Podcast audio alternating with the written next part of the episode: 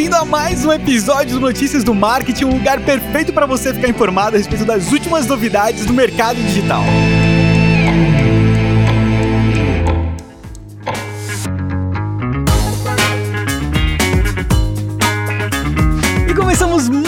Uma semana aqui no Notícias do Marketing. Um prazer ter você por aqui. Com certeza essa semana promete, depois desse final de semana super intenso por conta das eleições e que promete trazer ainda mais emoções daqui para frente, né? Tem um cenário todo novo para a gente analisar. Muitas coisas devem mudar e devem ser impactadas por conta desse período de eleição, né? Mas é isso. Conta com a gente pra gente contar aqui as últimas novidades para você. E eu vou aproveitar para dar aqui, eu pedi um favor, na verdade vou pedir encarecidamente para os amiguinhos profissionais da área, né, que ouvem notícias do marketing e usam conteúdo do notícias do marketing para produzir os seus próprios conteúdos, por favor, coloca lá, né? Tipo, olha, viu no Notícias do Marketing, arroba Notícias do Marketing, ouve o podcast também e tal. Pra dar aquela força, né? A gente gasta um tempo ali fazendo a curadoria e tal, pega as, pega as matérias. Então a galera que pega o mesmo título, sabe? Exatamente o mesmo título que a gente coloca e o divulga em outros lugares, dá uma referenciazinha. Então, assim, ó, na amizade, na boa, né? Dá aquela referência pra gente crescer todo mundo junto, beleza? Mas vamos lá, manda aí a primeira notícia da semana, Vini.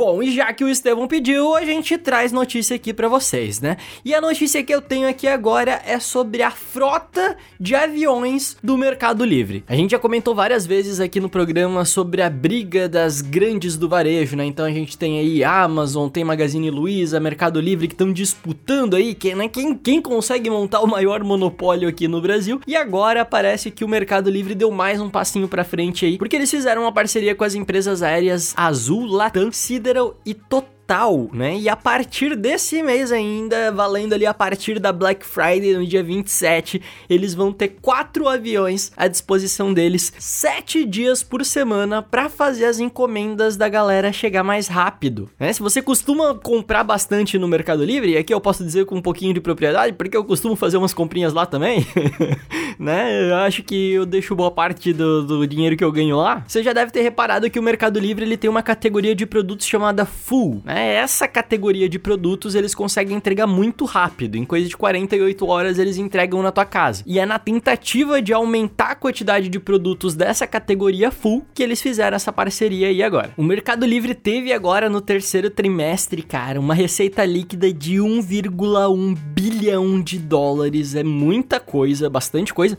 Um crescimento, né? Isso daí que representa um crescimento de 85% se comparado ao ano passado. Então o Mercado Livre tá voando voando, no Brasil mesmo. E aí faz todo sentido eles estarem investindo em logística, né? Que talvez seja a única ponta ali que eles não têm controle total. Segundo o Mercado Livre ali, eles já ultrapassaram 76 milhões de usuários ativos, é bastante coisa. E de julho até setembro, então último trimestre, foram vendidos mais de 205 milhões de itens, com mais de 300 milhões de anúncios publicados na plataforma. É muita coisa, é muita coisa mesmo. Então tá aí, como a gente fala bastante da da Amazon e da Magalu, uma notícia do Mercado Livre para ninguém ficar com ciúmes. E mais uma vez nós somos vítimas de um vazamento de dados de proporções épicas. Né? Se você tem conta em algum site de agendamento de hospedagem, alguma coisa tipo, tipo Booking, Expedia, Hotels, algum desses, Airbnb não estava nessa lista, tá? Na lista da matéria. Então acredito que nada, Airbnb estaria listado entre os principais aí. Mas o que acontece foi que os dados simplesmente vazaram por conta de uma empresa que aparentemente configurou errado a hospedagem na nuvem da Amazon.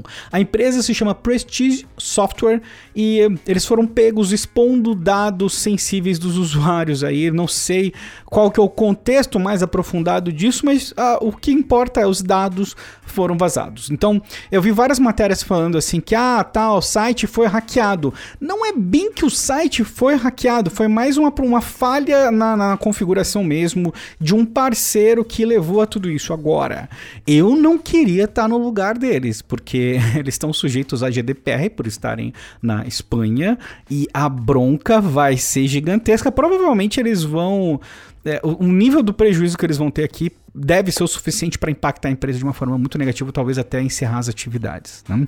Mas de qualquer forma, tô, tô, isso é chutando, tá? Simplesmente no achômetro aqui, porque o, o, vazamento inclui dados de cartão de crédito, entendeu? Tudo, tudo. Nome completo, e-mail, endereço, CPF, uh, ah, outro identificador único do, do, governo do país, né? Porque vazaram dados de milhões de pessoas do mundo inteiro. Né?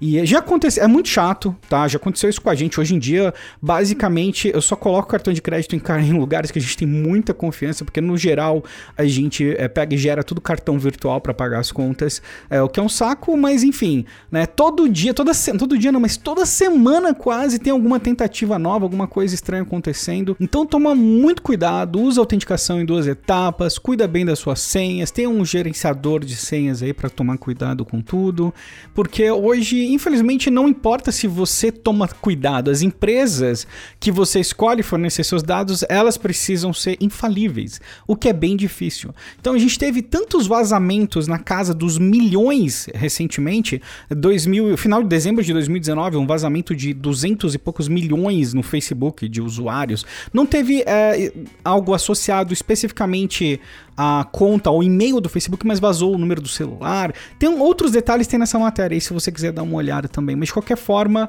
é algo que está acontecendo cada vez mais e a gente precisa ficar de olho, então se cuida.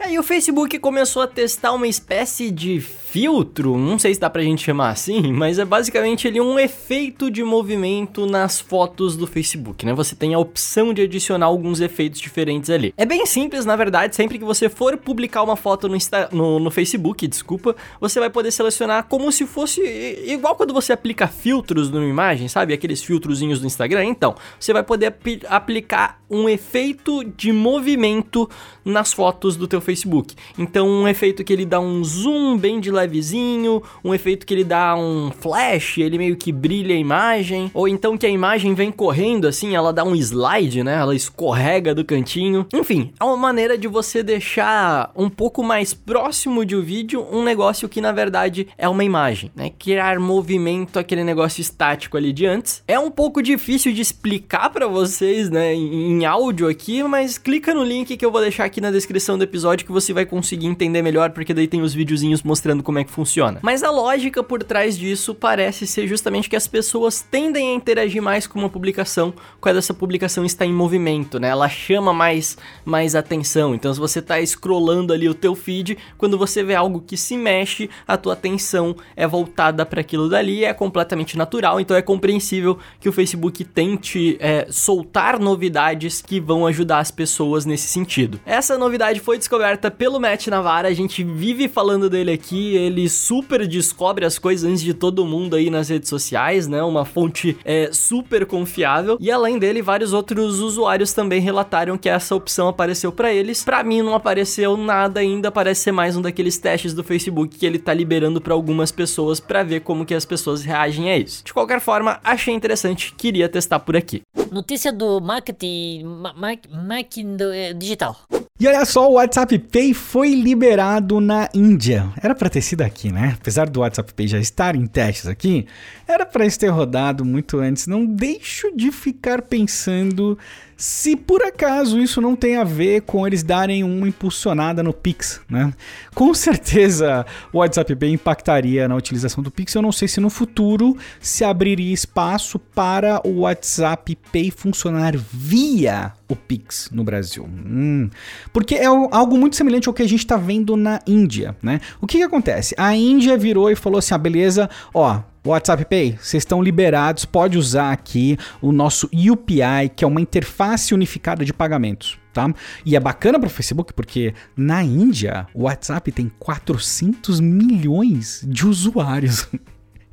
é gente que não acaba mais. Então dá pra ver por que, o Facebook tá muito feliz com essa notícia, tá? Mas tem um detalhe aqui, né? Esse órgão regulador da Índia, o NPCI, ele falou assim: beleza, a partir de agora, no entanto, nenhum aplicativo, não é só o WhatsApp, nenhum aplicativo pode ser responsável por mais de 30% do processamento das transações aqui durante um mês. Então você tem um total ali, 100% de transações, né? Não pode chegar o WhatsApp Pay e falar assim, oh, nós somos responsáveis por 80% de todas as transações usando esse sistema aqui da Índia. Não, não vai rolar. Eles estão limitados a 30%. Como isso vai funcionar na prática, eu não sei. Eu não consegui entender. Isso para de funcionar, eles cortam recurso. Eh, Realmente, isso ficou um pouco confuso, porque basicamente eles poderiam ir até um certo limite que por acaso é variável, porque a gente está falando do total de transações. Então, eh, por exemplo, o total de transações no período de Natal deve ser diferente do total de transações, sei lá, no mês de fevereiro. Entendeu? Cl- Claramente algo diferente.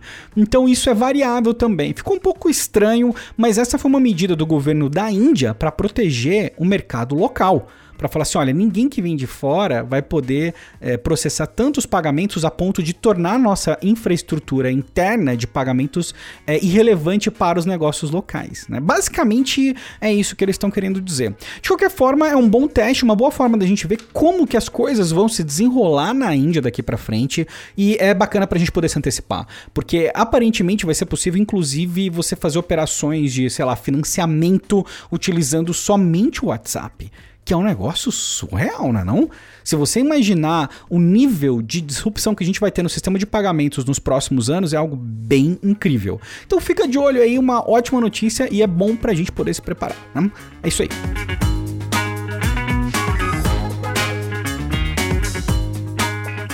Era isso aí, minha gente. Espero que vocês tenham gostado do programa de hoje, das notícias que a gente separou pra você aqui. Espero que a gente tenha feito um bom trabalho, né? Um trabalho bom o suficiente para que você queira compartilhar a palavra do Notícias do Marketing, né? Então, copia aí o link desse episódio, joga no grupo da galera da agência, joga lá no teu Twitter, no teu Facebook, no teu Instagram e sempre marca a gente, por favor, que a gente gosta muito de saber que vocês estão falando da gente, né? Pra gente não ficar com a orelha vermelha.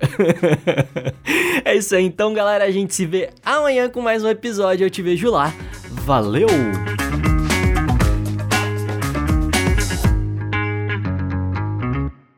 Este podcast foi uma produção de Estevão Soares e Vinícius Gambetta, distribuído por Agência de Bolsa e SMXP.